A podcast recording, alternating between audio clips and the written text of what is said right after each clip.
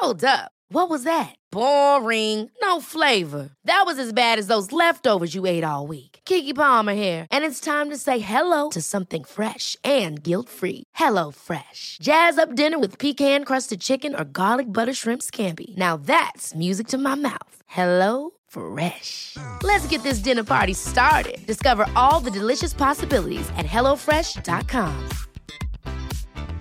I'm Sandra, and I'm just the professional your small business was looking for. But you didn't hire me because you didn't use LinkedIn jobs. LinkedIn has professionals you can't find anywhere else, including those who aren't actively looking for a new job but might be open to the perfect role, like me. In a given month, over 70% of LinkedIn users don't visit other leading job sites. So if you're not looking on LinkedIn, you'll miss out on great candidates like Sandra. Start hiring professionals like a professional. Post your free job on linkedin.com/people today. Hey, it's Ryan Reynolds, and I'm here with Keith, co star of my upcoming film, If, only in theaters, May 17th. Do you want to tell people the big news? All right, I'll do. Sign up now and you'll get unlimited for $15 a month and six months of Paramount Plus Essential Plan on us. Mintmobile.com slash switch. Upfront payment of $45 equivalent to $15 per month. Unlimited over 40 gigabytes per month. Face lower speeds. Videos at 480p. Active Mint customers by 531.24 get six months of Paramount Plus Essential Plan. Auto renews after six months. Offer ends May 31st, 2024. Separate Paramount Plus registration required. Terms and conditions apply if rated PG. With one of the best savings rates in America, banking with Capital One is the easiest decision in the history of decisions. Even easier than choosing Slash to be in your band. Next up for lead guitar. You're in. Cool. yep, even easier than that. And with no fees or minimums on checking and savings accounts, is it even a decision? That's banking reimagined. What's in your wallet? Terms apply. See CapitalOne.com slash bank for details. Capital One and a member FDIC. Herzlich willkommen zu Auf Deutsch gesagt, dem Podcast für fortgeschrittene Lernende der deutschen Sprache. Von und mit mir, Robin Meinert. Hallo und herzlich willkommen zu einer neuen Episode von Auf Deutsch gesagt. Heute hört ihr den zweiten Teil des Gesprächs mit René Träder. Ihr habt ja schon im ersten Teil zum Thema Achtsamkeit ganz viel über ihn und über seine Arbeit kennengelernt. Und in diesem zweiten Gespräch soll es um sein Buch und das Thema Resilienz gehen. Ihr könnt euch auf viele Tipps und Tricks zum Thema Resilienzförderung freuen und natürlich erfahrt ihr auch die ein oder andere Geschichte von mir und von ihm zum Thema Resilienz. Und nach dem Gespräch gibt es wie immer die Sprachanalyse zum wichtigsten Wortschatz aus dieser Episode. Freut euch auf Wortschatz wie das Zerrbild, der Ballast und das Immunsystem. Das Immunsystem hat leider bei der Sprachanalyse bei mir nicht so gut mitgewirkt. Leider war ich leicht erkältet und man hört es noch leicht, also ich spreche leicht nasal. Ich denke nicht, dass es die Qualität des Podcasts wesentlich beeinträchtigt. Ich wollte euch nur sagen, woran es liegt, dass ich etwas anders spreche als sonst. Die Episode ist relativ lang, wie ihr sehen könnt. Deswegen lange Rede, kurzer Sinn. Jetzt geht's ab mit der Episode. Viel Spaß beim Gespräch. Das Gespräch. Herzlich willkommen, René. Hallo Robin, grüß dich. Ja, wir gehen in die zweite Runde und in dieser zweiten Runde beziehungsweise in der zweiten Episode wollen wir ganz gezielt über dein Buch sprechen. Das Leben so nein, ich so doch.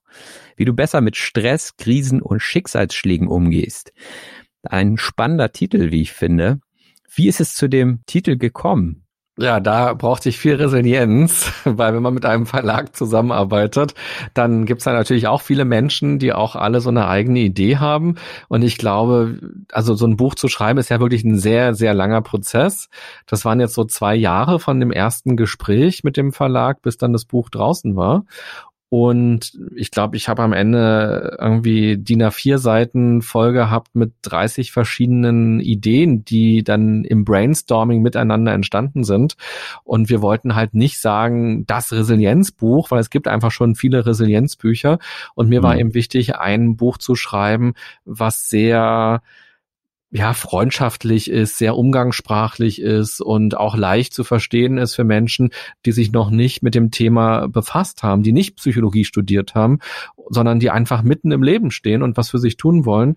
Und ich fand deshalb irgendwann über tausend Gespräche gefühlt, kam ich irgendwann auf dieses, das Leben so, nein, das macht also einen Stopp, das macht irgendwas anders, als du es willst. Und wie reagierst mhm. du halt da drauf? Und du sagst, doch, aber mir ist das wichtig und ich mache das. Und das hat dann für mich dieser Mini-Dialog dann eben ausgedrückt, was ich auch unter Resilienz verstehe. Was hat dich denn dazu veranlasst, dieses Buch zu schreiben? Du hast gesagt, es gibt schon so viele Bücher. Warum hast du gesagt, so, jetzt komme ich? Es gibt viele und ich war überrascht davon, dass entweder einige Bücher nur wissenschaftlich sind, dass man also wirklich viel psychologische Bildung braucht, um zu verstehen, was eigentlich die Basis ist. Und dann gibt es eben auch sehr viele Bücher, die sagen, mach doch mal die Übung und mach doch mal die Übung und mach doch mal das. Aber sie erklären nicht mehr, warum man das machen soll, wie das eigentlich zusammenhängt. Zum mhm. Beispiel, schreib doch mal ein Dankbarkeitstagebuch und dann bist du irgendwie glücklicher und dann gehst du besser durchs Leben. Aber was ist eigentlich der psychologische Unterbau? Warum ist das so? Und mhm. ich wollte gerne das verbinden. Ich wollte wissenschaftliche Dinge einbringen, aber auch ganz praktische Dinge einbringen. Und das gab es in der Form noch nicht. Und ich habe auch kein Buch gefunden, was diese einzelnen Bausteine für Resilienz, also die Resilienzfaktoren, einzeln nacheinander beschreibt, so dass man einfach sagen kann, jetzt kümmere ich mich mal um das. So ein bisschen wie so ein Kochbuch. Im Kochbuch gibt es ja auch ein Kapitel mit veganen Gerichten und mit Desserts und mit Hauptspeisen und mit was weiß ich, äh, mit Fleischgerichten und Fischgerichten. Und ich habe viele Resilienzbücher entdeckt, die waren total durcheinander, und hatten nicht diese Struktur. Und ich dachte mir, wenn man in der Krise ist, wenn es einem nicht gut geht, wenn man was für sich tun will, dann ist es doch ganz schön, wenn man so ein bisschen an die Hand genommen wird und da jemand sagt, guck dir doch das mal an aus den und den Gründen. Und darum dachte ich, äh, der Buchladen kann auch noch ein weiteres Resilienzbuch vertragen. Und ähm, genau, und ich habe mich für Resilienz entschieden und nicht für Achtsamkeit. Wir haben ja im ersten Teil viel über Achtsamkeit gesprochen weil ich hier das Gefühl habe, dass es zur Achtsamkeit schon sehr viel Literatur gibt und auch sehr viel Bewusstsein gibt. Aber diese Idee, ich kann mein Leben mitgestalten und ich bin eben nicht nur Opfer der Umstände und ich kann etwas dafür tun, dass es mir besser geht oder dass ich besser mit etwas klarkomme, dass das noch einen Schritt weiter geht und dass das noch etwas ist, was auch in vielen Köpfen noch nicht so gelebt wird und noch nicht so da ist. Wir hoffen dann gerne und sagen, es wäre schön, wenn sich die Dinge zum Besseren entwickeln und ich wünsche dir alles Gute. Aber dass wir selber in die Verantwortung gehen können und selber sagen können, ich bin der Gestalter, ich bin die Gestalterin meines Lebens. Das fand ich nochmal ganz stark und nochmal einen weiteren Schritt. Jetzt haben wir das Wort Resilienz schon mehrfach erwähnt. Was genau ist denn jetzt Resilienz? Da hebe ich mal kurz was auf, was gerade runtergefallen ist. Ich hatte es schon in der Hand. Und zwar dieser Luftballon. Wenn ich in diesen Luftballon blase, was ich für dich jetzt mal tue, dann siehst du, was Resilienz ist. Dieser Luftballon wird nämlich einfach größer, er verändert seine Form, wenn Druck auf ihn ausgeübt wird, aber er geht nicht kaputt. Er platzt nicht, er zerbricht nicht, er geht nicht auseinander, so dass man ihn nicht mehr benutzen kann. Er kommt mit der Situation ganz gut klar und existiert immer noch, obwohl sich die Umstände für ihn doll verändert haben. Und wenn ich jetzt die Luft wieder rauslasse aus diesem Luftballon, dann entsteht erstmal ein schönes Geräusch. Und wir sehen aber auch, dass dieser Luftballon vielleicht ein ganz kleines bisschen anders aussieht als vorher. Er ist ein bisschen verbeult. Er hat mhm. quasi Spuren hinterlassen von diesem Druck, der in ihn reingelassen wurde. Und das Leben hat ihn quasi gezeichnet. Also das Leben hat ihn verändert. Und das verstehe ich unter Resilienz, dass wir also eine gewisse Widerstandsfähigkeit haben, dass wir einem gewissen Druck standhalten, dass wir uns vielleicht auch verändern durch den Stress, durch die Krisen, durch die Schicksalsschläge, dass wir aber nicht daran zerbrechen oder zerplatzen. Und dass, wenn wir dann auf uns schauen, wir durchaus merken, ach, ich bin heute der, der ich bin, durch die Erfahrungen, die ich gemacht habe. Durch Schicksalsschläge, durch Traumata, durch Trennungen, durch Verluste, durch Verletzungen, durch was auch immer, ähm, durch Erfahrungen im Leben. Und das bin ich. Aber ich habe es überlebt und ich existiere und sich vielleicht auch zu fragen, warum habe ich es eigentlich überlebt? Warum habe ich es gut überstanden? Und was sind die Stärken in mir, um eben mit den negativen Dingen, mit den Belastungen des Lebens besser umzugehen? Mhm. Und bin ich denn jetzt stärker oder schwächer oder gleich? Also wenn ich mir den Ballon jetzt angucke, er hat sich ja verändert. Ähm, wir müssen jetzt nicht zwingend bei dem Ballonbeispiel bleiben, aber als Mensch, sage ich mal, angenommen, ich habe einen Schicksalsschlag erlitten und habe den jetzt verarbeitet, bin ich dann stärker? Also wenn du ihn tatsächlich verarbeitet hast, dann würde ich schon davon ausgehen, dass du dann stärker bist, weil du quasi die Erfahrung gemacht hast, dieses Ereignis hat mein Leben nicht grundsätzlich zerstört und du auch vielleicht dir bestimmter Fähigkeiten bewusst bist, die dir geholfen haben, diese Krise oder diesen Schicksalsschlag zu meistern und besser mit ihm umzugehen.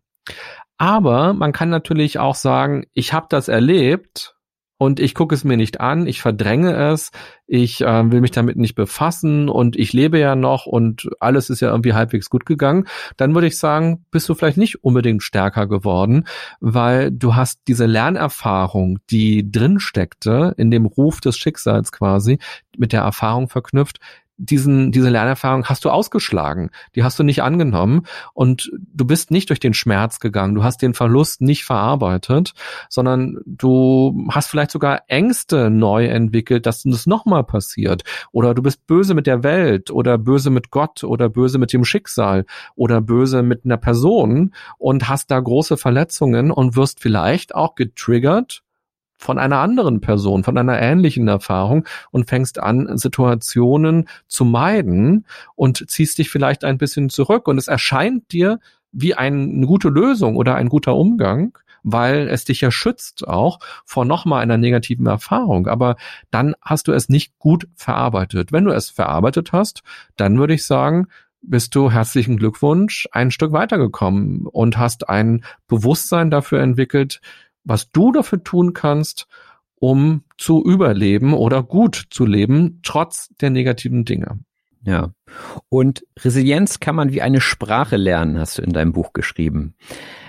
Wie ist das gemeint? Und hast du das Gefühl, dass die Leute Nachhilfe brauchen im Sprache lernen, bei der Sprache der Resilienz? Das ist eine sehr schöne Frage. Sprache verändert sich ja auch immer. Sprache, auch die deutsche Sprache verändert sich ja. Und da brauche ich ja manchmal auch Hilfe, weil ich gar nicht mehr hinterherkomme, was das jetzt für ein Wort ist oder äh, wo das eigentlich herkommt, diese Regel. Und ich glaube, es ist immer gut, sich nochmal abzudaten und sich zu fragen, wie ist eigentlich gerade die Situation. Wenn wir auf die Resilienz schauen, dann ist es so, dass man davon ausgehen kann, dass es drei Quellen für Resilienz gibt. Das eine sind unsere Gene, also was haben wir quasi von unseren Eltern genetisch mitbekommen? Und um das mal ganz plastisch an einem Beispiel zu machen, wir Menschen können ja Angst empfinden, was eine sehr gute Sache ist, weil wir uns dadurch schützen oder uns Gefahren bewusst werden und handeln können. Aber nicht alles wird bei jedem Menschen genauso stark Angst hervorrufen. Wir unterscheiden uns da einfach und dafür verantwortlich ist ein kleiner Teil im Gehirn, die sogenannte Amygdala. Die springt an, wenn wir Angst haben. Und das kann die ja sehr schnell. Wenn das Auto auf uns zukommt und es quietscht und hupt und ein lauter Knall ist, bams, haben wir Angst. Und bei einigen Leuten kommt die Aktivität der Amygdala sehr schnell zustande und sie bleibt sehr lange aktiv. Das heißt, diese Menschen empfinden sehr lange nachhaltig eine Angst.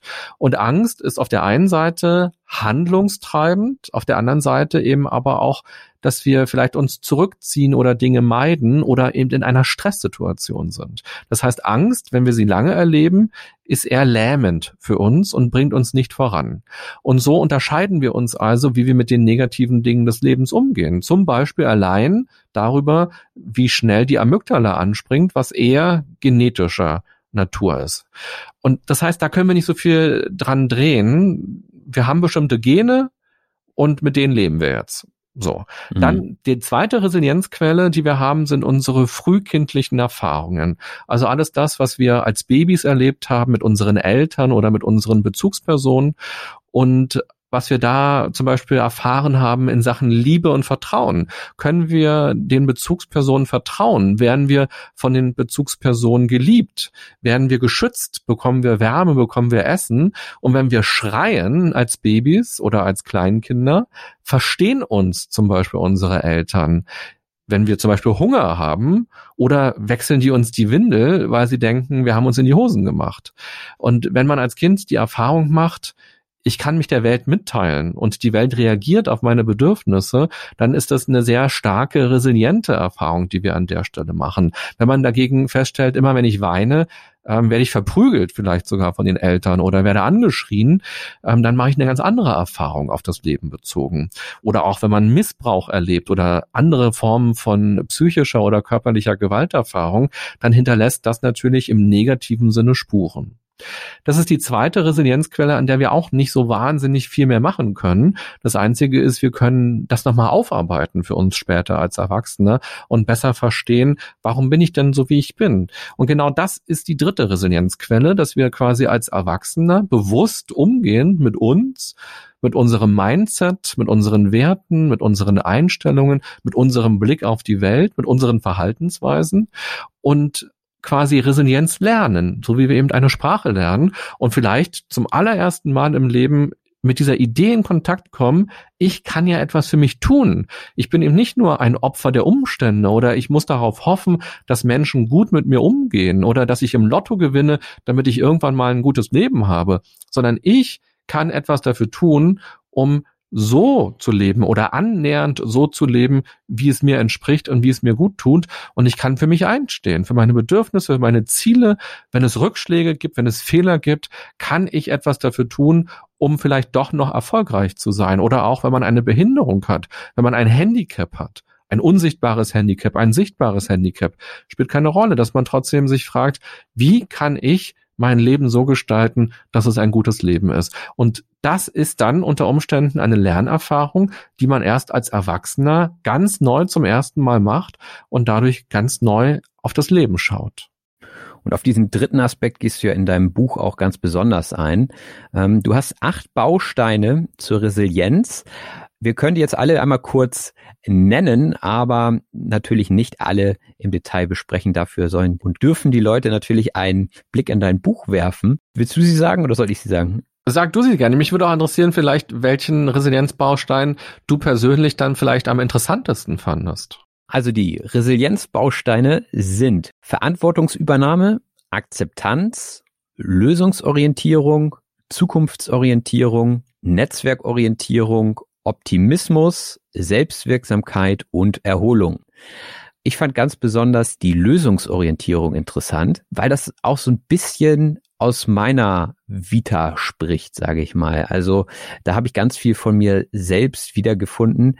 In der Ausbildung zum Lehrer, da muss man ja auch ein Referendariat machen. Und da war das so eine ja, Phase, ich sag mal, ich würde es als Krisensituation benennen, weil man eben eineinhalb Jahre lang in einem Prüfungsmodus ist und jede, jeden Monat eine Prüfung zu leisten hat. Und man ist immer auf Feedback der anderen angewiesen, man wird aber gleichzeitig auch beurteilt. Und man hat diesen Riesenberg, der vor einem steht, den man abarbeiten muss einerseits, äh, hat auf der anderen Seite aber einen hohen Anspruch an sich selbst und seinen Unterricht. Will alles am besten natürlich perfekt machen. Und die Frage ist, ja, wie kommt man so aus dieser Geschichte möglichst heil raus?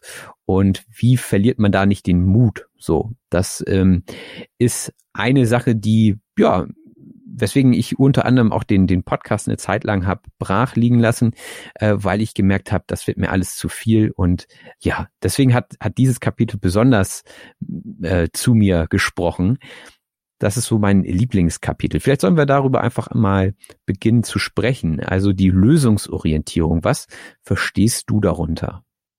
Ja, du hast es ja gerade ganz schön beschrieben, dass vielleicht auch Realität und Wirklichkeit aufeinanderprallen. Du hast Lehramt studiert und hast eine bestimmte Idee davon, wie es ist, Lehrer zu sein, was deine Werte vielleicht auch sind, wie du mit den Schülern umgehen willst, wie du eine Unterrichtsstunde gestalten willst. Und dann kommst du in eine Schule und dann hast du eine ganz reale Situation vor dir, wo eine bestimmte Kultur herrscht. Du hast eine ganz bestimmte Klasse oder bestimmte Schüler vor dir, an die du vielleicht ja nie gedacht hast, aber die so konkret plötzlich vor dir sind und du hast mit Lehrern zu tun, die eine bestimmte Art von Unterricht präferieren, die auch natürlich mit ihren Werten auf deine Leistung schauen, auf das, was du tust und dich ja auch bewerten. Und so wie ein Luftballon platzen kann, platzen da ja manchmal auch so Träume oder Ideale. Und das ist genauso eine Situation, wo man plötzlich feststellt, oh, jetzt habe ich so lange, war ich in der Uni und habe was gelernt und hatte so eine Idee und jetzt bin ich in der Wirklichkeit und was mache ich denn jetzt, wenn da eine Schülerin oder ein Schüler äh, boykottiert meinen Unterricht? Ich habe mir das so schön überlegt, so tolle Texte ausgedruckt und so schöne Übungen gemacht und in den 45 Minuten habe ich nur einen Bruchteil davon geschafft, was ich eigentlich schaffen wollte und die, denen macht das gar keinen Spaß und ich bin doch so nett und ähm, die reagieren gar nicht und lassen mich da so auflaufen.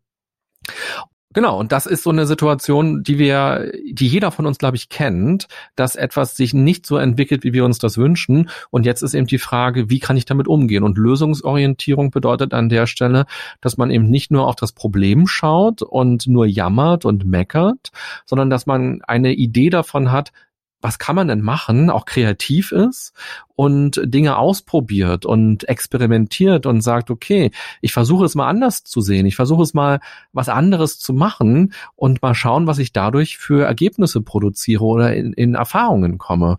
Und ich glaube, das ist auch etwas, was Schule im besten Fall leisten kann. Du kommst ja aus dem Kosmos Schule und da lernen wir ja viele Sachen, lesen, schreiben, rechnen und ich bin für vieles auch dankbar. Aber ich glaube, gerade was Schule leisten sollte, wäre eben Menschen dabei zu befähigen, mehr in die Lösungsorientierung zu kommen, denn das Leben wird uns immer Probleme liefern oder auch die meisten Jobs sind ja eigentlich, das Ziel ist immer, irgendein Problem zu lösen, einen Kunden glücklich zu machen, etwas zu programmieren, ähm, aus einer leeren Seite eine vollgeschriebene Seite zu bekommen. Eigentlich ist Arbeiten immer Problemlösen.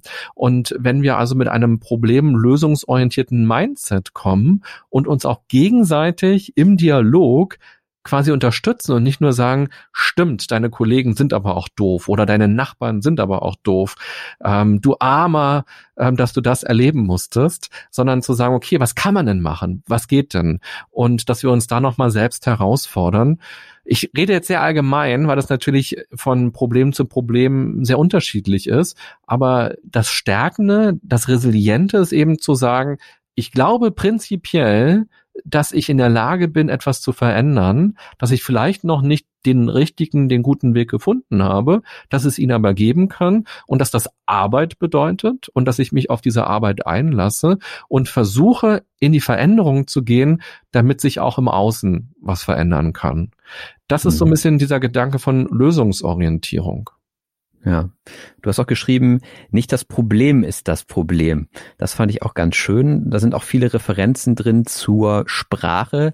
Ähm, das Problem ist ja sozusagen das Vorgeworfene oder das Vorgelegte vor der Lösung. Mhm. Das fand ich auch sehr schön. Also von der Wortherkunft mal zu gucken, ähm, weil gerade in der Situation, die ich auch gerade beschrieben habe, war es auch so, dass die Gedanken dann anfangen zu kreisen um dieses Problem. Ne? Und man hat nur das Problem. Und was ist jetzt hier eigentlich der richtige Schritt, um auf den ja, Lösungsweg zu kommen? Und da hast du unter anderem eine Übung vorgeschlagen in dem Buch mit diesem Interviewe dich selbst. Das fand ich auch sehr, sehr gut. Also natürlich ist es immer gut, Freunde zu haben, die einem die richtigen Fragen stellen, aber manchmal sind die ja nicht greifbar. Und da schlägst du zum Beispiel vor, äh, sich aus Perspektive einer Freundin oder eines Freundes zu fragen, ähm, ja, was würde der mir dann empfehlen oder wie würde der oder die reagieren? Das finde ich auch eine, eine super Übung. Und unter anderem auch das Wort Enttäuschung in dem Zusammenhang, weil du sagtest, äh, man kommt jetzt in die Schule und das funktioniert alles nicht. Magst du da nochmal drauf eingehen? Warum findest du das Wort Enttäuschung so wundervoll? ja, das ist so schön.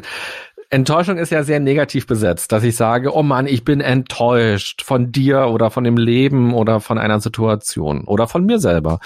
Und da steckt natürlich ent, ist ja die Vorsilbe für, ja, wie würde man das beschreiben? Ist eine Vorsilbe auf jeden Fall erst einmal, die etwas spiegelt, oder? Oder ja, die etwas entschärft, ne? Also also ja gut, da haben wir auch das End wieder genau. drin, also das Gegenteil, ja. Ja, vielleicht ein bisschen genau, das Gegenteil etwas rückgängig macht und Täuschung wäre dann ja eben, es ist keine Täuschung mehr da. Es ist eine Enttäuschung. Also ich sehe plötzlich klar, wenn ich enttäuscht bin. Die Täuschung ist mir jetzt als Täuschung, als Zerrbild der Wirklichkeit, da kannst du dann gleich noch genauer drauf eingehen, was ein Zerrbild ist, ähm, als Zerrbild der Wirklichkeit, dass ich also einer Fantasie aufgesessen bin die ganze Zeit und nicht realistisch auf etwas geschaut habe. Ich habe mich in jemanden getäuscht.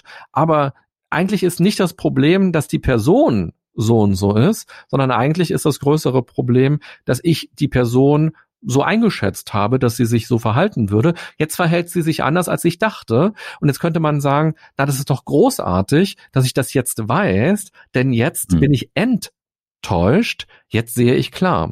Und ähm, so könnte man eben auch mal auf, ähm, auf das Leben schauen und sich fragen, wo habe ich denn Enttäuschungen? Und da vielleicht auch dankbar für sein und sagen, Mensch, da hatte ich Tomaten auf den Augen. Auch mhm. eine schöne Redewendung. Und jetzt ähm, sehe ich quasi richtig das ist ganz schön. Und mit diesem ähm, Gespräch, was du angedeutet hast, dieses Interview mit sich selbst, das finde ich so toll. Ich gebe ja auch Coachings und manchmal ist es so, dass Menschen zum Beispiel in eine Coaching-Sitzung kommen, weil sie sich beworben haben auf einen Job irgendwo und sie merken, sie haben jetzt eine Absage bekommen oder vielleicht auch die dritte oder fünfte Absage und sie sind wie gelähmt und haben das Gefühl, ich bin nichts wert, ich krieg nur Absagen oder nicht mal Absagen, ich krieg gar keine Post äh, von den Unternehmen und ich habe gar keine Zukunft mehr. Und was dann häufig passiert ist, Leute machen den Briefkasten auf oder die E-Mail und da ist die Absage und dann reden sie ganz negativ mit sich und sagen, Mann, schon wieder bist du gescheitert und du kriegst aber auch gar nichts hin. Wahrscheinlich bist du einfach zu schlecht für die Stelle und du kannst nichts und du müsstest erst noch äh, drei Weiterbildungen machen und so weiter. Und dann frage ich die Leute gerne, wenn jetzt eine Freundin oder ein Freund kommen würde und sagen würde, ich habe jetzt meine fünfte Absage, würdest du sagen, na ja, das ist ja auch kein Wunder. Du bist ja auch ein Loser. Kein Wunder, dass du eine Absage kriegst. Da würde man mhm. ja eher sagen, lass uns mal gucken vielleicht können wir noch irgendwie deine Bewerbung optimieren. Vielleicht sind da Rechtschreibfehler drin, vielleicht ist das Design nicht so schön. Vielleicht bewirbst du dich auch auf Stellen, wo dir noch Kompetenzen fehlen oder vielleicht hast du nicht gut dargestellt, warum du diese Kompetenzen hast. Aber man würde ja hoffentlich wertschätzend und lösungsorientiert an der Stelle draufschauen. Und das ist eine gute Möglichkeit, um sich einmal zu fragen, angenommen, ich wäre mein bester Freund oder meine beste Freundin, was könnte ich mir dann eigentlich an dieser Stelle mal raten? Ja, finde ich, ist so ein, ein einfacher Gedanke, aber total wirkungsvoll. Ja, fand ich, fand ich super, diese Übung. Vor allem, das kann jeder für sich in jeder Situation machen. Ne? Sich nochmal erinnern, Mensch, jetzt überleg doch mal, wie wäre das denn? Oder ist das wirklich so schlimm? Das mhm. ist ja auch immer so, für einen bricht ja immer die Welt zusammen bei Dingen, die zwei Tage später schon wieder vergessen sind. Ja, genau. Ist das wirklich so schlimm oder was wäre das Schlimmste? Und dieses Interview geht ja noch weiter. Man kann ja nicht nur sich selber interviewen, man kann auch sagen, da gibt's eine Person, die ich total bewundere, zum Beispiel. Das kann ein Schauspieler, eine Schauspielerin, Sänger sein, Politiker, meine Oma und mich einmal fragen, was würde denn diese Person in dieser Situation machen oder was würde diese Person mir raten? Und ich kann mich hinstellen und sagen, was würde Barack Obama mir sagen, wenn ich eine Absage bekomme? Was würde der oder was würde er selber tun? Und mich davon mal inspirieren lassen, was mir da für Gedanken kommen. Und dann würde ich vielleicht sagen, naja, wenn Barack Obama eine Absage bekommt, dann würde der vielleicht sagen, ist ja nicht so schlimm, ich habe ein starkes Netzwerk, ich kenne so viele Leute und wenn ich einen neuen Job brauche, dann rufe ich mal irgendwo an und frage, ob man was hat. Und dann könnte man sich sagen, hm, ja, ich kenne ja auch ein paar Leute, vielleicht rufe ich einfach auch mal jemanden an, anstatt nur online zu gucken, wo gerade Jobs sind und sich davon mal inspirieren zu lassen und auf so naheliegende Dinge zu kommen, auf die man vielleicht sonst gar nicht so kommt. Die Bausteine sind ja nicht separat zu betrachten. Ne? Die sind ja, haben ja schon Schnittmengen und bedingen sich auch manchmal gegenseitig. Ein weiterer Baustein, den ich ganz interessant fand in dem Zusammenhang, ist die Selbstwirksamkeit. Das ist ja so der Glaube daran, dass die Zukunft gut ist. Ne? Hast du da vielleicht einen Tipp, wie ich mehr Selbstwirksamkeit in mein Leben bekommen kann? Ja, ich würde sagen, der Glaube, dass die Zukunft gut ist, ist vielleicht der Optimismus stärker und mhm. die Selbstwirksamkeit ist der Glaube daran, dass ich die Zukunft gut mitgestalten kann. Dass ich also aus mir selbst heraus wirksam bin und aus mir selbst heraus etwas im Außen verändern kann, etwas gestalten kann, selbst wirksam. Und das finde ich dieses Starke daran. Und man kann sich hier eben fragen, worauf beruht meine Selbstwirksamkeit? Auf zwei Dingen, nämlich einerseits meinen Fähigkeiten und auf der anderen Seite mein Wissen. Und wenn ich also vor einer Herausforderung stehe, wenn ich ein Problem habe, eine Krise habe, kann ich mich fragen, welches Wissen bringe ich jetzt schon mit, um besser mit so einer Situation umzugehen? Und welche Fähigkeiten habe ich? Und Selbstwirksamkeit bedeutet auch, dass ich die Einschätzung habe, ich kann dazulernen. Also wenn mein Fahrradreifen platzt und ich baue zum Glück keine Fahrräder zusammen, weil ich das glaube nicht gut zu können. Aber meine grundsätzliche Selbstwirksamkeit ist, wenn es sein muss, dann werde ich es hinbekommen, einen neuen Fahrradreifen zu montieren. Nicht aus mir selbst heraus, vielleicht ganz alleine, aber ich habe die Fähigkeit, bei YouTube einzugeben, Fahrrad reparieren und mir das anzugucken und zu verstehen und das dann nachzumachen. Und Selbstwirksamkeit kann uns also helfen, adäquat auf Situationen zu reagieren im Leben und entweder Energien und ähm, Kompetenzen zu aktivieren oder aber auch zu sagen, ich bin doch lernfähig. Ich kann es doch lernen. Und ich glaube, alle Menschen, die hier gerade zuhören und Deutsch gerade lernen, sind ja mit einer Selbstwirksamkeit ausgestattet, dass sie sagen, ich befasse mich jetzt mit einer fremden Sprache und werde mir zum Beispiel mit Hilfe eines Podcasts Deutsch besser verfügbar machen und Begriffe besser verstehen. Und je öfter ich so einen Podcast höre, je öfter ich einen Kurs besuche oder ein Buch lese in dem Bereich, desto stärker werden meine Kompetenzen und desto klarer kann ich mich ausdrücken, mich verständlich machen und kann mitdiskutieren und habe dann vielleicht auch Slang-Begriffe, ähm, umgangssprachliche Begriffe, weil ich die dann auch verstehe. Und das ist ja zum Beispiel dieser Wirksamkeitsgedanke. Ich muss nicht per Zufall alles können oder weil mir alles in die Wiege gelegt wurde, sondern ich kann etwas verändern durch Arbeit, durch dranbleiben, durch es nochmal versuchen, es nochmal anders versuchen und ich kann etwas tun. Und man kann sich immer fragen, wie viel Selbstwirksamkeit habe ich denn eigentlich? Also, dass man nicht sich fragt, bin ich selbstwirksam oder bin ich nicht selbstwirksam? Man würde ja auch nicht sagen, habe ich eine Körpergröße oder habe ich keine Körpergröße? Man würde eher sagen, wie viele Zentimeter Körpergröße habe ich denn? Und so kann man sich auch fragen, wie viele, wie viel Selbstwirksamkeit habe ich denn? Und man kann es runterbrechen. Selbstwirksamkeit Sprache lernen, Selbstwirksamkeit flirten, Selbstwirksamkeit ähm, einen Vertrag unterschreiben, was auch immer. Und man kann es runterbrechen auf viele einzelne Bereiche und hier sich einmal sehr informiert selber zu reflektieren und zu sagen, guck mal, was ich alles schon hinbekommen habe in meinem Leben in der letzten Zeit. Und das, womit ich jetzt zu tun habe, werde ich auch schaffen aus den und den Gründen. Hm. Ein Wort, was ja sehr ähnlich ist und was auch in der Definition für mich bisher immer fast identisch war, ist Selbstbewusstsein. Würdest du da einen Unterschied machen? Ja, also Selbstbewusstsein ist eher so ein umgangssprachlicher Begriff, den wir im Alltag verwenden, aber eher kein Begriff aus der Psychologie. Und wir meinen damit häufig, selbstbewusst ist jemand, der zum Beispiel in eine Bar geht ja, mit, mit starker Brust und äh, Schultern und ähm, da sein Bier bestellt und keine Angst hat und jemanden anflirtet. Und da würden wir sagen, wow, selbstbewusst. Oder jemand, der auf die Bühne geht und da irgendwie schauspielert oder einen Vortrag hält und das irgendwie gut macht. Dann würden wir sagen, tolle, selbstbewusste Person. Mhm. Aber der Begriff meint ja eigentlich was ganz anderes. Ich bin mir meiner selbst bewusst. Also ich bin mir darüber bewusst, wie ich bin. Und das ist ja eigentlich was ganz anderes als diese Idee davon, da ist jemand sehr mutig oder vertraut sich sehr viel. Selbstvertrauen haben wir ja auch noch als Begriff.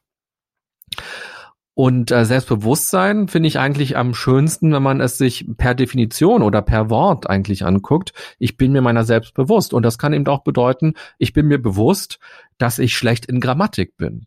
Das ist auch hm. Selbstbewusstsein. Und dann weiß ich, wenn ich eine Bewerbung schreibe, dann muss ich dann nochmal jemanden wie dich rüberlesen lassen, der das wahrscheinlich besser kann. Und auch das, hm. das ist eigentlich dieses informierte Ich selbst. Das ist Selbstbewusstsein. Und diese Verwandtschaft, wenn man einen anders, anderen Begriff suchen wollen, Selbstwirksamkeit und Selbstvertrauen wäre vielleicht sehr ähnlich an der Stelle, dass ich mhm. mir selbst vertraue. Da gibt's, glaube ich, viele Schnittmengen an der Stelle. Im Zusammenhang mit der Selbstwirksamkeit ist ja wahrscheinlich vorgeschaltet, dass man Verantwortung für sein Leben übernimmt. Und das ist ja auch der nächste Resilienzbaustein. Und da fand ich ganz toll die Frage, die Zauberfrage. Mhm. Will ich das? Warum ist das eine Zauberfrage? Magst du das kurz erklären? ja, sehr gerne. Also will ich das, ist dann eine Zauberfrage. Sie entpuppt dann ihre Magie, wenn wir sie verschieden betonen. Das sind ja nur drei Wörter und ich kann, wenn zum Beispiel etwas Negatives passiert, ich gerade in einem Streit bin oder wenn ich auch mitkriege, da droht etwas zu passieren, dann kann ich mich fragen, will ich das? Einfach so äh, relativ neutral formuliert ohne Betonung? Oder ich kann eben jetzt anfangen, die Wörter unterschiedlich zu betonen. Dann kann ich sagen, will ich das? Und mhm. dann ist mein Fokus stärker ausgerichtet auf dieses, was dazu, was da droht möglicherweise. Und ich kann sagen, nee, das will ich ja gar nicht, dass das passiert. Wenn wir uns jetzt doll streiten und dann ähm, unsere Freundschaft kaputt geht oder irgendwie sowas, das will ich nicht. Aber was will ich denn? Na, ich will, dass wir gut befreundet sind.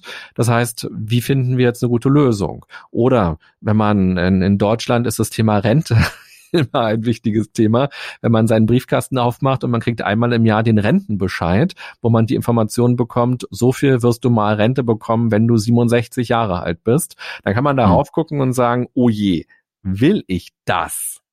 Und sagen, nee, das ist viel zu wenig. Okay, ja. was will ich denn dann? Und was kann ich dafür tun? Ähm, dann kann man sich natürlich auch fragen, will ich das? Und das ist besonders spannend in zwischenmenschlichen Interaktionen. Manchmal tun wir Dinge, weil wir jemanden anderen glücklich machen wollen oder weil wir Angst haben vor etwas. Und ähm, dann nochmal sich deutlich zu machen, nee, stopp mal, wenn ich jetzt Ja sage zu etwas, dann hat es gar nichts mit mir zu tun, denn ich will das ja gar nicht, sondern die andere Person will das. Das macht nochmal eine schöne Unterscheidung. Und das letzte finde ich nochmal ganz stark, das erste Wort, also nochmal besonders zu betonen, will ich das? Weil häufig haben wir viele Ideen, was passieren könnte. Ich wünsche mir etwas, wäre ja schön, wenn, hoffentlich passiert das. Aber zu sagen, nein, ich will das. Das finde ich nochmal stark, weil es bedeutet auch, okay, was bist du dann aber auch bereit dafür zu tun, damit das eintritt? Und ich finde, will eine total starke Formulierung. Ähm, in, Im Deutschen ist es so, ich weiß nicht, wie es in anderen Sprachen ist, dass man ja als Kind immer beigebracht bekommt, nein, es heißt, ich möchte, nicht ich will. Mhm.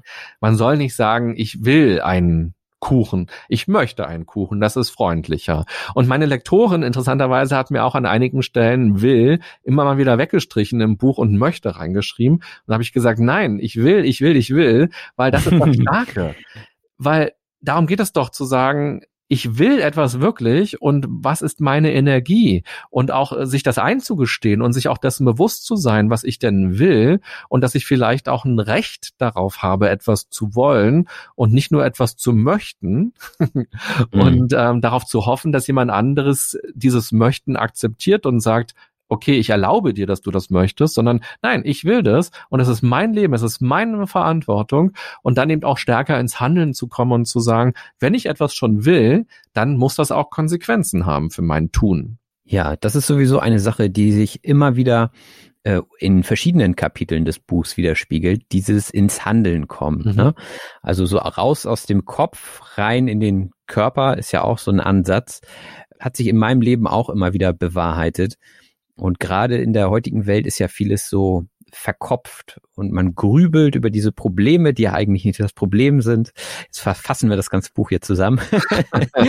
ähm, ne, aber das finde ich wirklich, wirklich gut. Also gerade wenn man merkt, man hat ganz viele Gedanken, die können positiv als auch negativ sein, ähm, dass man rausgeht, dass man erstmal Sport macht, dass man seinen Körper auch mal wieder fühlt.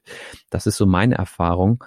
Und dass man Ideen auch angeht. Und ich glaube, da ist dieses Wollen auch ganz, ganz wichtig, weil wenn ich etwas nur möchte, ich möchte auch gerne äh, YouTuber sein, ich möchte Social Media, möchte ich gerne alles bedienen. Aber was davon nehme ich denn jetzt als, ja, als Wichtigstes heraus und was will ich wirklich? Und was ist einfach nur so, ja, nett, was man zusätzlich auch machen könnte. Ne? Ja, spannend. Ja, wenn ich nur einen Satz dazu sagen darf, weil das Möchten ist oft ähm, konsequenzlos. Ich möchte YouTuber sein, ich möchte Podcaster sein, ich möchte bei Instagram was tun. Aber in dem Moment, wo ich sage, ich will bei YouTube was machen und vielleicht auch erfolgreich sein, dann hat es eben die Konsequenz, ich muss da Zeit investieren, ich muss da Energie investieren, ich muss vielleicht auch was lernen, um zu wissen, wie funktioniert dieses Tool, wie funktioniert ein Schnittprogramm und all das, was dann eben damit verknüpft ist. Und diese Zeit fehlt mir dann für andere Dinge, die ich ja auch vielleicht gerne will oder möchte. Und dadurch finde ich tatsächlich das nochmal ganz stark, wirklich auch bei sich selbst zu spüren, es hat, es geht nur über mich, also es hat was mit mir zu tun an der Stelle. Und wenn ich es wirklich will, dann muss ich auch wirklich was dafür tun. Und möchten kann ich viel, wollen vielleicht dann eben auch am Ende zu sagen, okay, dann will ich es vielleicht ja auch gar nicht. Wenn es bedeutet, YouTuber zu sein und ich muss da zwei Videos pro Woche hochladen, damit der Kanal gut läuft, dann kann ich ja vielleicht auch sagen, oh nee, dann will ich es ja auch gar nicht mehr, weil das ist mir mhm. zu viel Arbeit, dann kann ich weniger Sport machen, kann meine Freundin nicht mehr so gut treffen und ich habe doch auch noch einen anderen Job, den ich auch gerne äh, will. Und dann kann man ja auch sagen, nö, okay, dann streiche ich das wieder und ich will es gar nicht und dann mhm. kann ich das auch wieder abhaken. Auch das bedeutet ja Resilienz, sich zu limitieren und zu sagen, was ist mir denn wirklich wichtig und auch eine Entscheidung zu treffen. Wenn wir Dinge im Leben nicht entscheiden, sondern immer mit ganz viel Ballast rumlaufen, dann wird das Leben immer schwerer. Und resilient zu sein bedeutet auch, Entscheidungen zu treffen und zu sagen, jetzt weiß ich's, ich will's gar nicht. Auch das mhm. ist stark. Da kommt dann wieder der nächste Baustein Akzeptanz ins Spiel. Ne? Ich akzeptiere, dass ich kein YouTuber bin oder so. Ja, oder ich muss in die Zukunftsorientierung gehen und sagen, so, das ist mein Ziel ganz konkret. Dazu hatte ich ja auch schon mal eine äh, Episode gemacht, wahrscheinlich ähm, nicht so fundiert wie deine Podcast zu dem Thema. Ähm, aber wer sich zum Thema Ziele nochmal fortbilden will, findet das auch in deinem Buch. Ja, ähm, wir könnten, glaube ich, noch stundenlang weitersprechen mhm. über das Buch, aber ich denke, die Hörerschaft hat einen guten Eindruck bekommen, worum es geht. Und ich werde natürlich alles verlinken. Vielleicht sagst du selbst noch mal, wo man dich finden kann. Also man kann mich im Internet finden, wenn man mich da googelt. Es gibt den Seven Mind Podcast, es gibt den DRK Podcast, der heißt ganz schön krank, Leute. Da interviewe ich auch regelmäßig Menschen und äh, befrage sie zu ihrem Leben, zu ihren Schicksalsschlägen. Ähm, ich biete Workshops an oder Coachings für Unternehmen oder für Einzelpersonen. Ich habe eine Homepage. Wenn du magst, kannst du die auch gerne in den Show Notes verlinken. Dann kann man darauf schauen. Ich bin auch bei Instagram, da können wir uns auch gleich gegenseitig einmal abonnieren, dass wir auch sehen, was wir für tolle Sachen machen. Und ich würde vielleicht am Ende noch einmal kurz sagen, das haben wir nämlich, glaube ich, vorhin ähm, überflogen. Resilienz ist ja vom lateinischen Wort, stammt das ab und bedeutet so viel wie abprallen oder abspringen und ist ein Begriff, den wir aus der Physik kennen, aus der Materialkunde kennen zum Beispiel und beschreibt eben, das war dieses Luftballonbild, wie widerstandsfähig ein Material ist. Und nun kann man sich nämlich auch fragen, wenn ich mit Hindernissen im Leben konfrontiert bin, bin ich widerstandsfähig, also können Dinge auch von mir wieder abprallen oder abspringen oder zerbreche ich quasi. Und wenn wir uns vorstellen, wir sind wie so eine, äh, wie ein Glas, und das fällt runter, na, dann zerbricht es einfach. Und es ist eben nicht wie so ein Gummiball, der dann im besten Fall wieder hochkommt und ähm, weiter existiert. Und so eben sich einmal zu fragen, meine Psyche, wenn man die sich vielleicht auch als Immunsystem vorstellt, als Immunsystem der Psyche, eben diese Resilienz, ähm, wie kann ich die auch stärken tagtäglich? Was ist mein Apple a Day, um etwas dafür zu tun, dass ich psychisch gesund bin oder gesund werde oder trotz psychischer Einschränkungen eben auch ein Leben so führen kann, wie ich es mir weitestgehend vorstelle. Ja, ist auf jeden Fall ein spannendes Thema. Und wie gesagt, ich finde die Übung vor allem total gut in dem Buch und ich habe mir da ein, zwei Sachen rausgenommen, die ich auch, ja, versuchen werde umzusetzen. Das ist ja immer so der nächste Schritt. Man muss es nicht nur lesen, man muss es auch tun. Ins Handeln kommen hatten wir ja vorhin schon. Von daher vielen herzlichen Dank für dieses Interview. Ich glaube, da war für die Hörer und Hörerinnen ganz viel dabei fürs eigene Leben. Und ja, ich danke dir und wünsche dir alles Gute. Vielen Dank, Robin, für die Einladung und vielleicht war ja unser Gespräch dann auch für dich ein kleiner Reminder, die ein oder andere Übung aus dem Buch dann tatsächlich heute oder morgen oder nächste Woche mal zu machen und dir das nochmal genauer anzuschauen. Das wäre ja auch schön.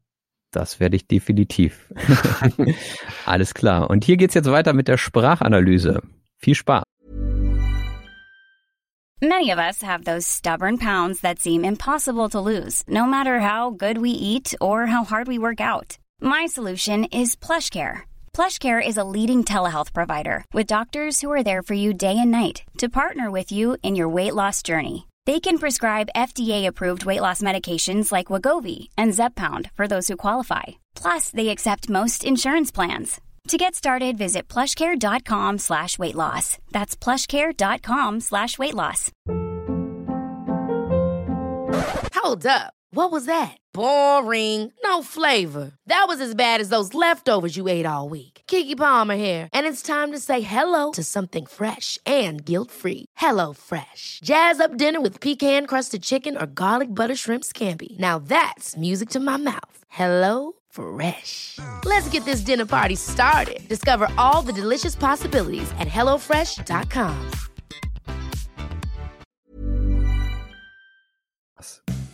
Die Sprachanalyse. Herzlich willkommen zur Sprachanalyse. Dies ist der Teil des Podcasts, in dem wir gemeinsam durch den wichtigsten und interessantesten Wortschatz aus dieser Episode gehen. Dazu habe ich euch wie immer eine PDF-Datei erstellt mit einer Übersicht. Heute sind es ganze drei Seiten im DIN A4-Format geworden. Also wir haben einiges vor uns und ich würde mich freuen, wenn ihr euch die PDF-Datei dazu heraussucht. Ihr findet sie in den Show Notes auf dem Dropbox-Link und dann kann es auch schon losgehen mit dem ersten Wort. Und zwar mit dem Thema der heutigen Episode die Resilienz. Und die Resilienz ist, wie wir ja gehört haben, die psychische Widerstandskraft, also das Immunsystem der Psyche. Und René hat darüber ein Buch geschrieben, das verlinke ich euch natürlich auch in den Show Notes. Und bevor man ein Buch veröffentlicht, braucht man einen Verlag. Also nicht immer, man kann es auch ohne Verlag veröffentlichen, aber mit dem Verlag ist es, naja, meistens etwas besser. Man hat ein bisschen mehr Reichweite und es ist insgesamt besser für den Erfolg des Buches. Sagen wir jetzt mal generell. Ja, der Verlag ist also ein Unternehmen, das Manuskripte erzeugt und erwirbt, also kauft und daraus vorwiegend Druckerzeugnisse, also zum Beispiel Bücher, herstellt und verkauft. Das ist also die Aufgabe des Verlags. Und René hat auch gesagt, dass er das Buch für Leute geschrieben hat, die mitten im Leben stehen. Wenn man mitten im Leben steht, dann hat man so mittleres Alter, ich sag mal so ab 30 aufwärts. Man kommt sicher im Leben zurecht. Also man hat seinen Beruf, ja, man ist kein Berufsanfänger mehr, man hat vielleicht auch schon Familie, lebt in einer Partnerschaft oder auch nicht. Man steht auf jeden Fall mitten im Leben, also man bringt schon etwas Lebenserfahrung mit. Und natürlich kann man, auch wenn man mitten im Leben steht, noch immer mehr dazulernen und neue Routinen entwickeln, wie zum Beispiel das Führen eines Dankbarkeitstagebuchs. Das Dankbarkeitstagebuch ist eine Schreibmethode, um seinen Fokus auf die positiven Dinge im Leben zu lenken. Da kann man dann klassischerweise drei Sachen aufschreiben, für die man dankbar ist. Das kann man morgens machen, das kann man aber auch gut vor dem Zubettgehen machen. Probiert es einfach mal aus, wenn ihr neugierig seid. Solche und ähnliche Methoden werdet ihr bei René im Buch finden. Und natürlich gibt es für diese Methoden auch immer einen Unterbau, also einen wissenschaftlichen oder psychologischen Unterbau. Der Unterbau ist eine Grundlage, Basis oder das Fundament von etwas. Also er behauptet nichts, was man nicht auch irgendwo in der Literatur wiederfinden kann. Von daher hat es einen Unterbau und ist fundiert.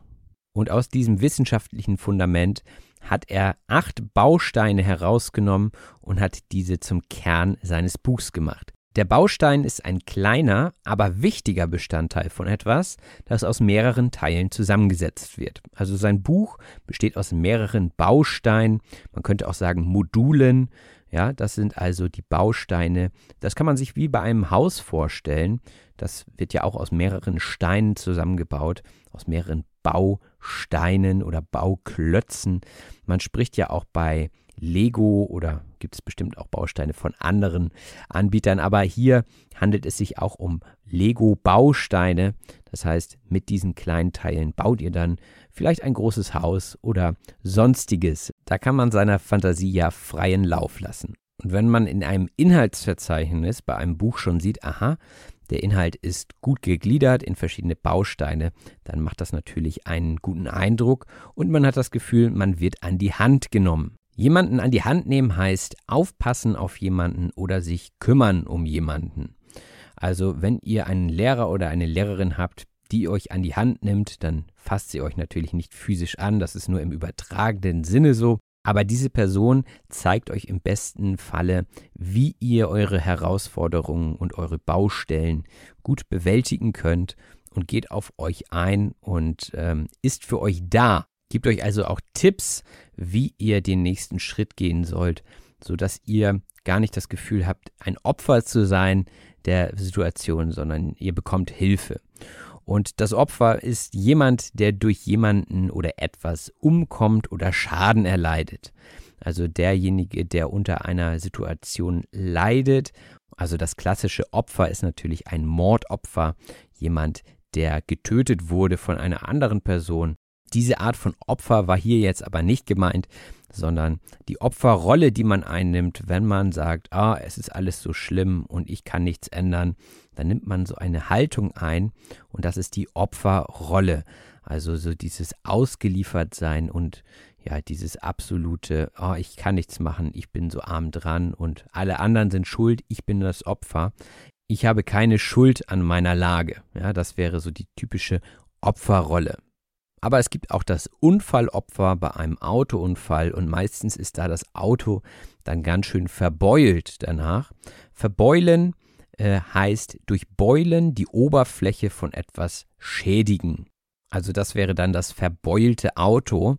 Wobei manchmal sind es gar keine Beulen, sondern meistens sind es die Dellen, die man dann in einem Auto hat.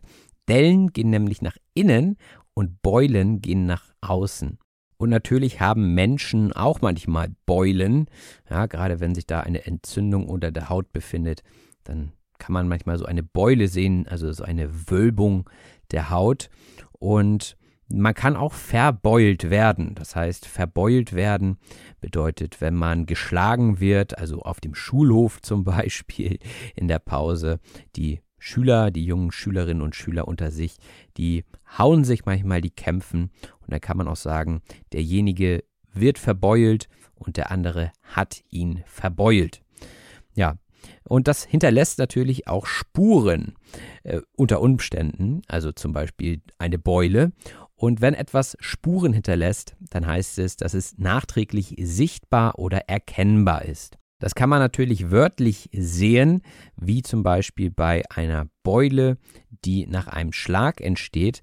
Man kann es aber auch im übertragenden Sinne sehen, dass man eine Erfahrung gemacht hat, die schlimm war und die das zukünftige Leben ja beeinflusst. Also sie hat auf jeden Fall Spuren hinterlassen, man verhält sich vielleicht anders.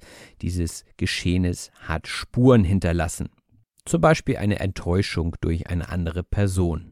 Und wenn eine Person viele solcher Enttäuschungen und schlechte Erfahrungen gemacht hat, dann kann man das auch sehen meistens. Also die Person ist dann vielleicht etwas zurückhaltender, sieht vielleicht aber auch ein bisschen verlebt aus, weil sie vielleicht dadurch mehr Alkohol und Drogen zu sich genommen hat. Also innerlich und äußerlich kann man gezeichnet werden vom Leben. Und das heißt, dass jemand viel erlebt hat und viel durchgemacht hat im Leben. Nicht selten kommt es da zu einem Trauma. Das Trauma ist eine starke psychische Erschütterung, die meist im Unterbewusstsein noch lange wirksam ist.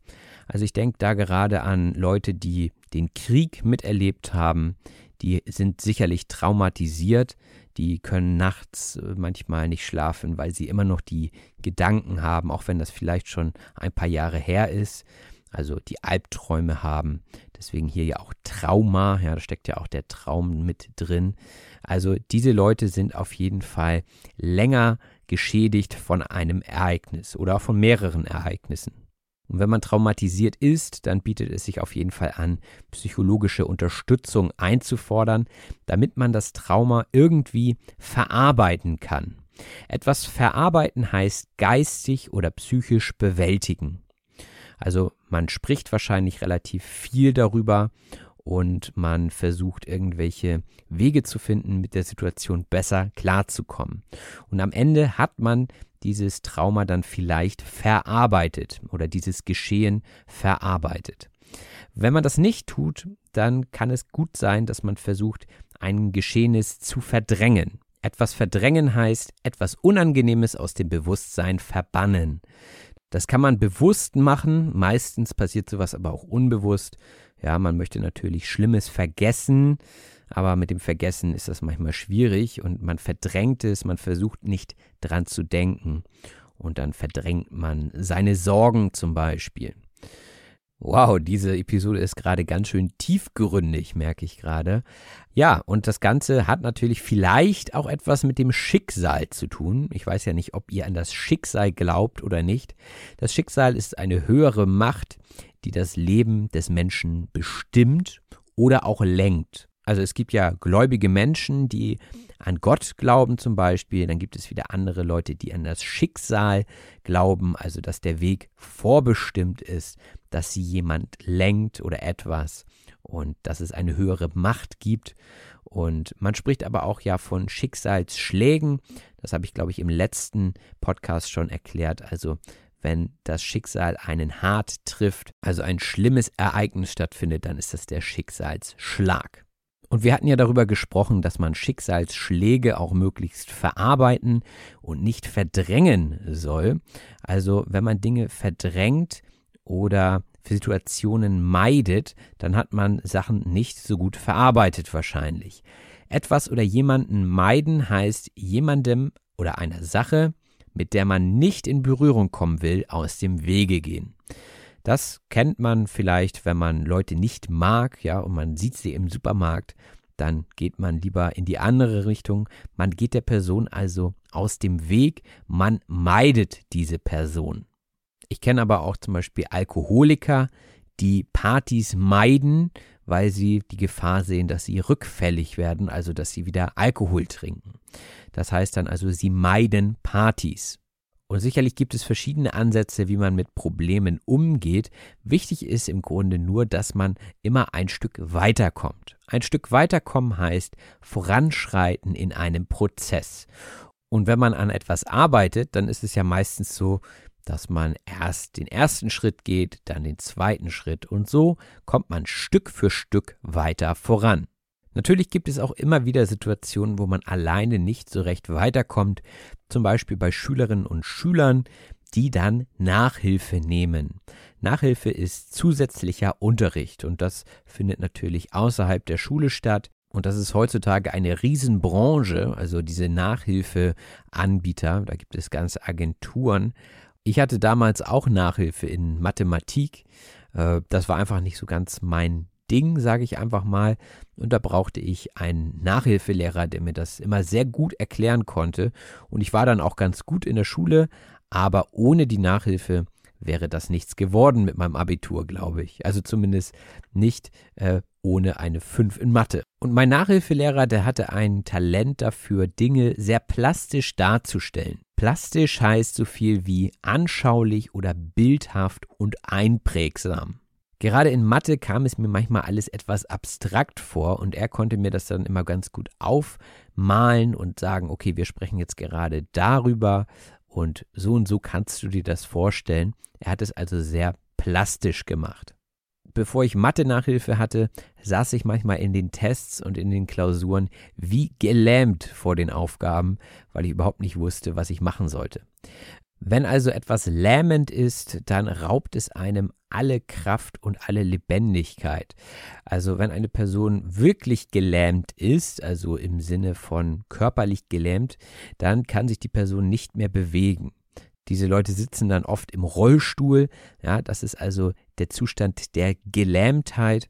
Und wenn also etwas lähmend ist, dann saugt es einem alle Kraft, alle Lebendigkeit. Und wie gesagt, das kann natürlich physisch ausgelöst werden. Oftmals sind aber auch psychische Probleme lähmend. Und da braucht man eine Bezugsperson, die einem da so ein bisschen hilft. Die Bezugsperson ist also eine Person, an der jemand aufgrund einer persönlichen Beziehung sein Denken und Verhalten orientiert. Also wenn ihr euch zum Beispiel einen Psychologen oder eine Psychologin holt, dann ist das eure Bezugsperson für eure psychischen Anliegen. Oder ein Lehrer ist die Bezugsperson vielleicht für das fachliche Wissen und die Kompetenz, die ihr in einem bestimmten Fach erlernen wollt. Und für viele Kinder sind natürlich die Eltern die wichtigsten Bezugspersonen. Und also es ist immer gut, Leute zu haben an seiner Seite, die man befragen kann, die für einen da sind und die einen hoffentlich nicht verprügeln. Jemanden verprügeln heißt jemanden heftig schlagen. Und das glaube ich, brauche ich nicht weiter ausführen. Das ist nicht schön, wenn man verprügelt wird, also wenn man geschlagen wird. Und ähm, dann spricht man auch von Missbrauch. Der Missbrauch ist eine unerwünschte Handlung unter Anwendung von Gewalt. Und oftmals geht es auch um sexuelle Handlungen. Also wenn man gerade von äh, Missbrauch in der Zeitung liest, dann ist es oftmals die sexuelle unerwünschte Handlung, die da eine Rolle spielt. Und solche Geschehnisse sollten auf jeden Fall auch psychologisch aufgearbeitet werden. Etwas aufarbeiten heißt, sich mit etwas auseinandersetzen, um Klarheit darüber zu gewinnen und etwas geistig zu verarbeiten. Also ein Synonym zum Verarbeiten, das Aufarbeiten. Wobei ich sagen würde, aufarbeiten geht noch etwas tiefer. Man guckt sich das Ganze noch etwas genauer an, guckt nochmal wie die Hintergründe sind. Ähm, aber grundsätzlich würde ich sagen, das sind Synonyme. Ich verarbeite etwas oder ich arbeite etwas auf. Und wenn man seine Vergangenheit zum Beispiel gut aufgearbeitet hat, dann lernt man wahrscheinlich auch wieder mehr für sich einzustehen. Für sich einstehen heißt sich stark machen und sich verteidigen. Also zu sagen, ja, so bin ich, hier bin ich und wer mich so nicht haben will, der soll es sein lassen. Ja? Also man steht für sich ein, man vertritt sich selbst und man besteht auch auf seine Rechte.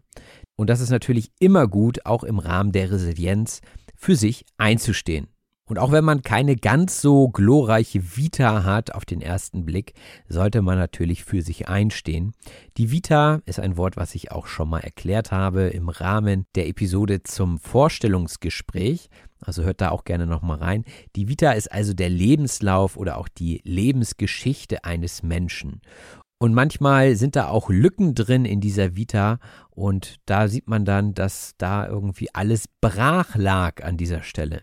Brach liegen oder brach liegen lassen heißt nicht bestellt oder nicht bebaut werden.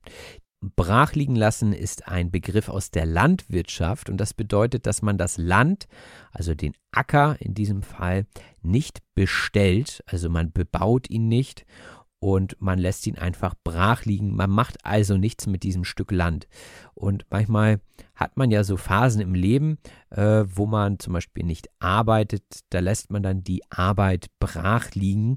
Ähm, und so hatte ich zum Beispiel auch den Podcast eine Zeit lang brach liegen lassen. Ich habe also nicht an dem Podcast weitergearbeitet. Das also im übertragenen Sinne ursprünglich, wie gesagt, aus der Landwirtschaft. Aber auch nach der Zeit des Brachliegenlassens habe ich mich dann wieder dazu entschieden, den Podcast weiterzuführen. Und das war auch eine sehr gute Idee, wie ich finde. Und ähm, ich habe einfach angefangen, mich etwas mehr mit der Lösungsorientierung zu befassen. Die Lösungsorientierung heißt, die Aufmerksamkeit auf Chancen und Alternativen zu richten, anstatt auf das Problem. Also nicht das Problem ist das Problem, haben wir ja gelernt, sondern wir gucken nach vorne, wir gucken optimistisch in die Zukunft und gucken, okay, das und das klappt so nicht, wie könnte es sonst klappen? Also immer positiv denken und immer die Chancen und Alternativen sehen. Denn wenn man das nicht tut, dann kann es auch mal sein, dass ein Traum platzt. Platzen heißt durch Druck von innen plötzlich und unter lautem Geräusch auseinandergerissen werden.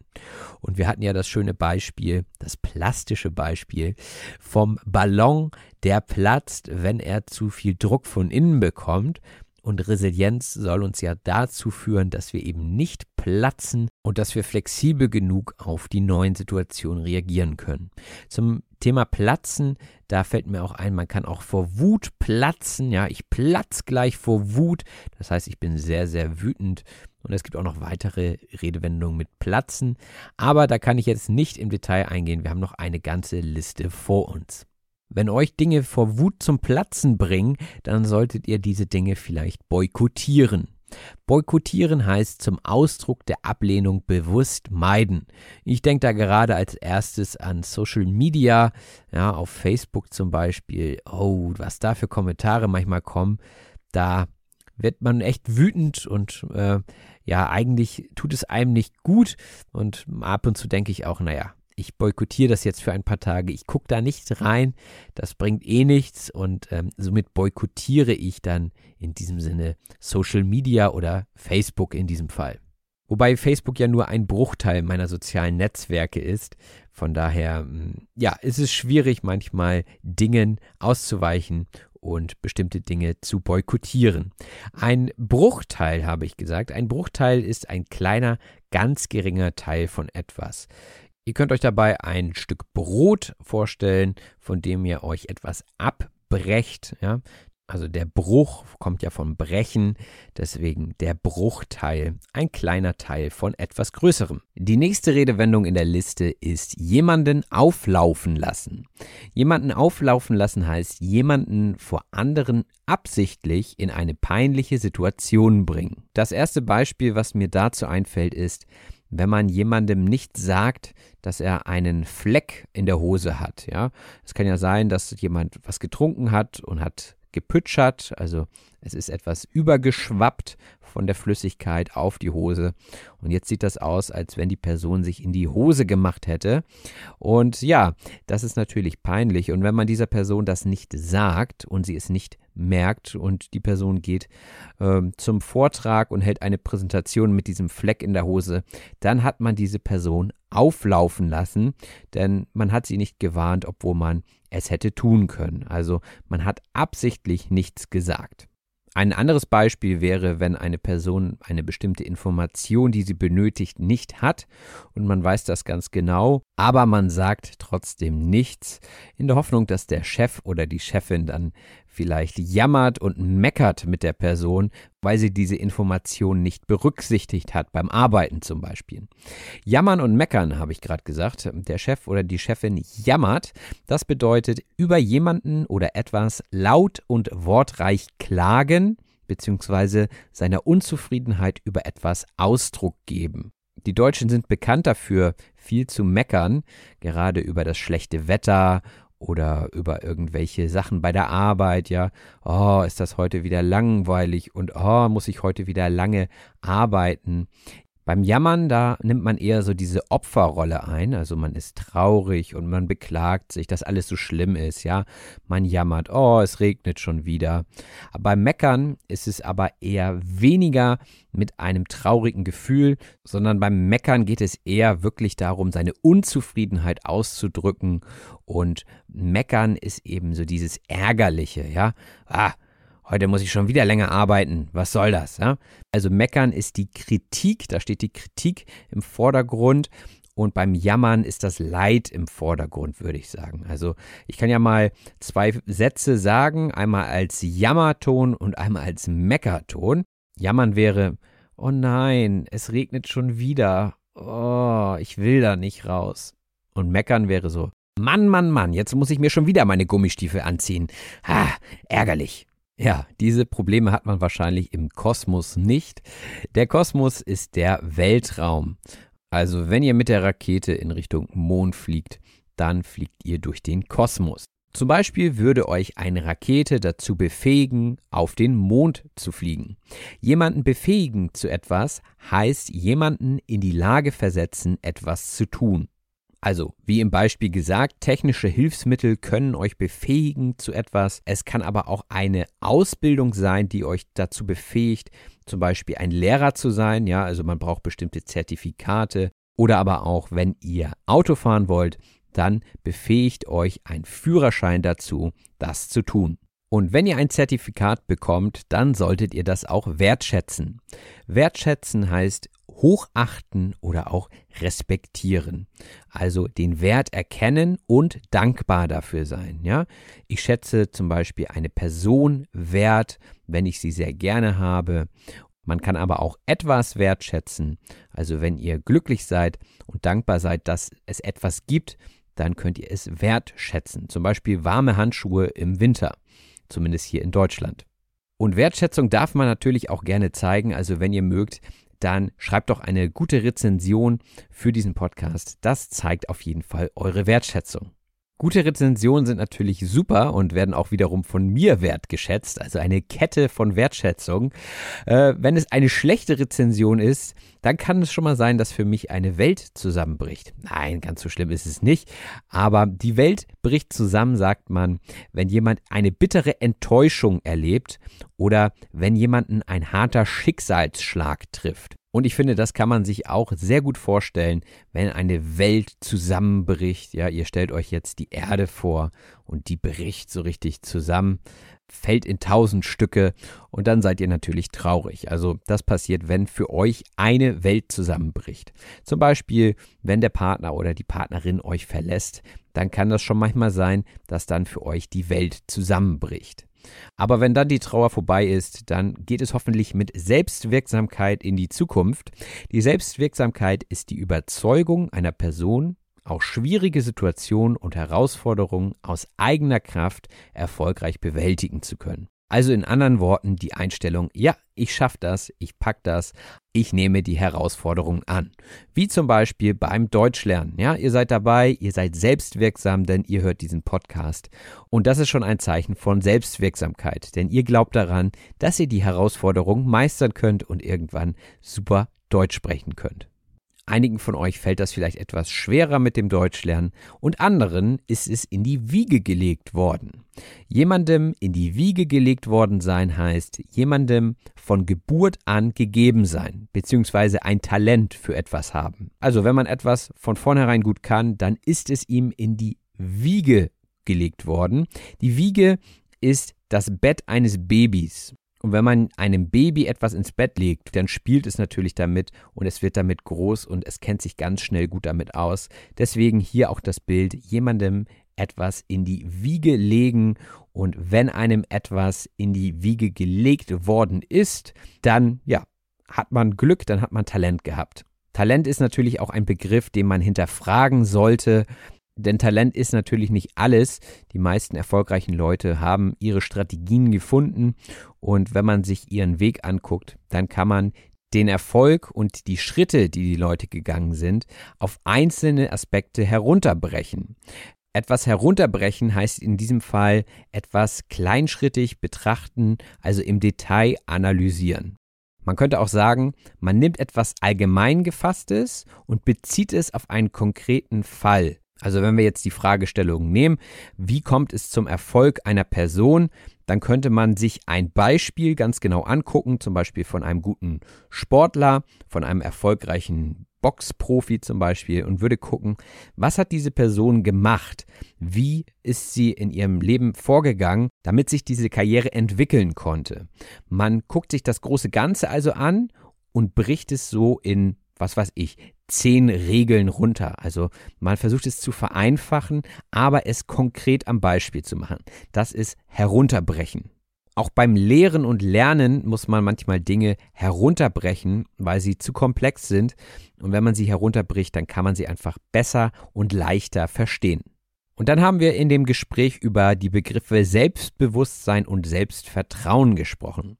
Das Selbstbewusstsein ist das Überzeugtsein von seinen Fähigkeiten, von seinem Wert als Person, das sich besonders in selbstsicherem Auftreten ausdrückt. An der Stelle muss ich sagen, dass das jetzt nicht die psychologische Definition ist, sondern die allgemeinsprachliche. Wenn also jemand selbstbewusst ist, dann geht er mit stolzer Brust, ja, also mit geradem Rücken, Bauch rein, Brust raus äh, durch die Stadt. Ja, also diese Person wirkt einfach selbstsicher. Also sie ist eine sichere Person. Sie hat keine Angst. Ja, das ist mit Selbstbewusstsein so landläufig gemeint. Und Selbstvertrauen ist das Vertrauen in die eigenen Kräfte und Fähigkeiten. Also ich glaube daran, dass ich etwas schaffen kann. Das ist das Selbstvertrauen und das kommt dieser Selbstwirksamkeit am nächsten. Diese Begriffe haben also eine hohe Schnittmenge. Die Schnittmenge ist die Überschneidung, die Mengen haben. Da sind wir wieder bei der Mathematik. Auch wieder nicht mein Fachgebiet. Aber ihr könnt euch zwei Kreise vorstellen und wenn ihr die so übereinander schiebt, aber nicht 100% übereinander, dann ergibt sich eine Schnittmenge. Also die Menge oder die Oberfläche, die beide Kreise betrifft. Ja, und dann sagt man, das ist die Schnittmenge, also diese Fläche haben beide Kreise gemein. Und als Person kann man natürlich auch eine große Schnittmenge haben. Wenn ich mich zum Beispiel mit einer Person unterhalte, dann stelle ich fest, ah, wir haben viele Schnittmengen. Oder aber es entpuppt sich, dass ich überhaupt keine Schnittmenge mit einer Person habe. Sich entpuppen heißt sich überraschend als etwas anderes erweisen. So kann sich zum Beispiel eine Person als nicht so nett entpuppen, obwohl sie euch vorher sympathisch war, weil sie bestimmte Meinungen vertritt oder einfach intolerant ist oder sowas. Also jemand kann sich als unsympathisch entpuppen.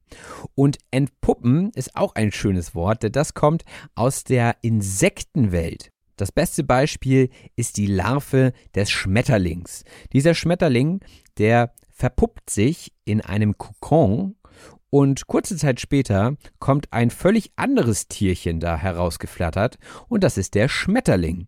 Ja, also diese Larve entpuppt sich, also diese Puppe, die da entsteht, äh, die wird kaputt gemacht und heraus kommt etwas ganz anderes. Also wer jetzt damit gerechnet hat, dass diese Larve da wieder rauskommt, der hat sich getäuscht, denn diese Larve hat sich jetzt als Schmetterling entpuppt.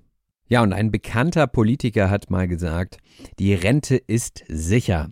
Und hoffentlich entpuppt sich das nicht als Lüge in der Zukunft, denn die Rente ist ein regelmäßiger Geldbetrag, der jemanden als Einkommen aufgrund einer gesetzlichen Versicherung, also wenn man arbeiten geht, dann ist man da gesetzlich versichert, bei Erreichen einer bestimmten Altersgrenze oder bei Erwerbsunfähigkeit oder ähnlichem zusteht.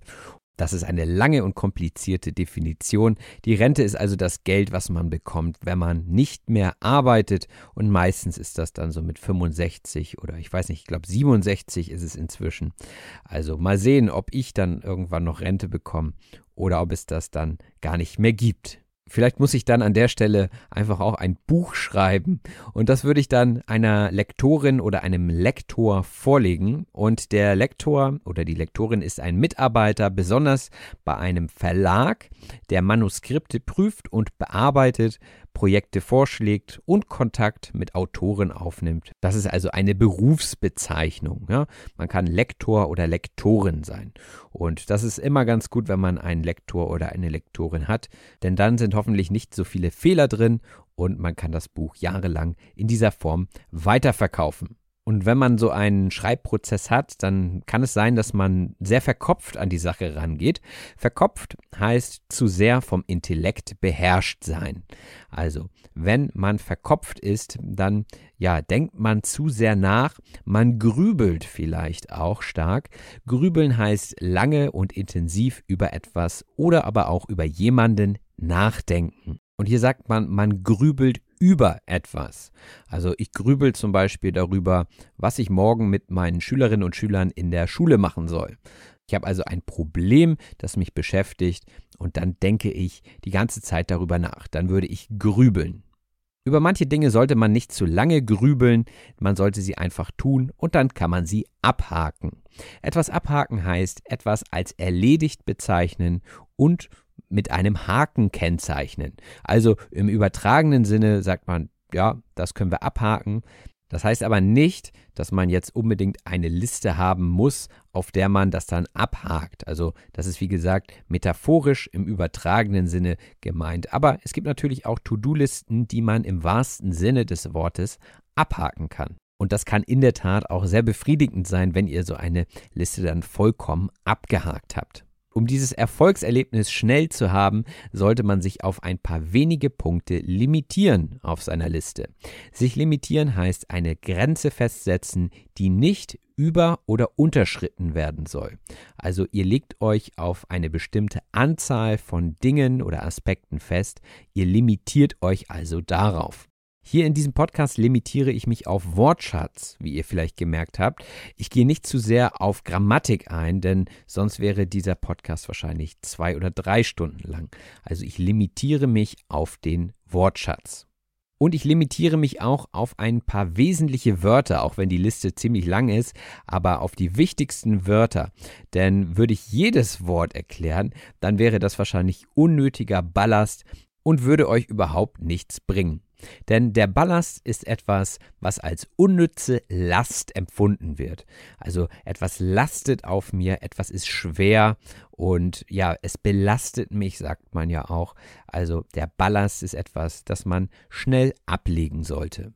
Früher, wenn man etwas transportiert hatte und man musste zum Beispiel über eine Brücke fahren und diese Brücke konnte aber nur ein bestimmtes Gewicht halten, dann musste man vorher Ballast abwerfen, also etwas, was man geladen hatte, abwerfen und dann über die Brücke rüberfahren.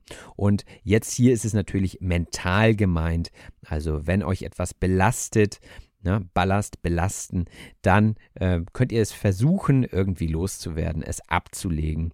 Also nicht mehr zu grübeln. Und je nachdem, wie gut euer Deutsch ist, überfliegt ihr vielleicht auch einige dieser Begriffe. Überfliegen heißt mit den Augen schnell über etwas hingehen und dabei bestrebt sein, das Wesentliche zu erfassen. Mir ist klar, dass ihr nicht jedes einzelne Wort hier lernt und dass nicht für jeden jedes Wort wichtig ist. Einige kann man auch einfach überfliegen, das heißt äh, drüber gucken und sagen, jo, kenne ich und dann kann man weitermachen. Ich hoffe natürlich nicht, dass diese Sprachanalyse komplett an euch abprallt. Abprallen heißt federnd zurückspringen. Ein Ball ist das typische Beispiel für abprallen. Wenn ihr also mit dem Ball gegen eine Wand schießt, dann prallt der Ball an der Wand ab. Also man kann immer an etwas abprallen. Und man kann auch Dinge von sich abprallen lassen. Das dann wiederum im übertragenen Sinne, also mental, dass man sagt, ja, also die Kritik ist nicht berechtigt, die prallt einfach an mir ab. Ja, das lasse ich einfach an mir abprallen, das berührt mich nicht. Genauso lässt euer Immunsystem hoffentlich auch Dinge an sich abprallen, zum Beispiel Viren oder Bakterien, die dem Körper nicht gut tun. Dafür ist euer Immunsystem da, euer Abwehrsystem gegen Krankheitserreger. Und was das Immunsystem für den Körper ist, ist die Resilienz für den Geist. Und da schließt sich der Kreis wieder zu unserem ersten Wort, die Resilienz. Und das war sie, die Sprachanalyse. Ja, viele Wörter, ich hoffe viel Gutes dabei, ihr konntet viel mitnehmen. Und normalerweise würde ich jetzt noch einen Schnelldurchlauf machen mit allen Wörtern aus der Liste, aber aufgrund der fortgeschrittenen Zeit verzichte ich darauf heute. Stattdessen gebe ich die Aufgabe an euch weiter. Also wenn ihr einen Text schreiben wollt mit all den Wörtern aus dieser Episode, dann ist das eine super Idee, um euren Wortschatz zu vertiefen, denn damit diese Wörter auch im Kopf bleiben, solltet ihr sie auch anwenden. Deswegen entweder macht ihr selbst einen kleinen Podcast und erzählt eine Geschichte oder aber auch, ihr schreibt einfach eine Geschichte. Probiert es gerne aus und gebt mir gerne Feedback, wie es geklappt hat. Auch gebt mir gerne Feedback in Form einer Rezension auf eurem Podcast-Player, also sei es Spotify oder Apple Podcasts. Ich freue mich immer über eure fünf Sterne und ich freue mich natürlich auch über jede Weiterempfehlung. Meine Überlegung ist immer, wenn jeder von euch nur einer Person von diesem Podcast erzählt, dann habe ich über Nacht doppelt so viele Hörerinnen und Hörer und das wäre natürlich ein Traum. Und wenn ihr diesen Podcast auch finanziell unterstützen könnt und wollt, dann könnt ihr das gerne über PayPal tun. Der Link ist in den Show Notes und auch über Patreon. Hier gibt es jede Woche einen extra Podcast. Der ist nicht ganz so lang wie dieser, aber es gibt immer ein Wort zum Wochenende, das im Detail mit Herkunft und mit ganz vielen Beispielen belegt wird. Also guckt einfach mal vorbei, probiert es aus und überzeugt euch von meiner Patreon-Seite. Wenn ihr auf Social Media unterwegs seid, dann folgt mir auch gerne bei Instagram und Facebook. Da gibt es auch immer ein paar Wortschatzübungen, also guckt einfach mal rein. Und natürlich findet ihr in den Show Notes auch die Homepage von René. Dort findet ihr auch alle Informationen zu ihm, zu seiner Arbeit und zum Buch. Also macht es gut, bis bald, euer Robin. Das war auf Deutsch gesagt. Wenn dir der Podcast gefällt, würde ich mich über eine 5-Sterne-Bewertung bei iTunes und über das Teilen in Social-Media-Netzwerken freuen. Vielen herzlichen Dank. I love the playoffs. Anything can happen. But the best part? It's like bonus football. And bonus football means betting bonuses with Gambit DC. For a limited time, get up to a 57% multi sport parlay boost on the Gambit DC app, online, or at any Gambit DC retail location throughout the district. It's the most exciting time to be a fan. So make your play and get the home field advantage with Gambit DC. Limited time offer, terms and conditions apply. Please bet responsibly.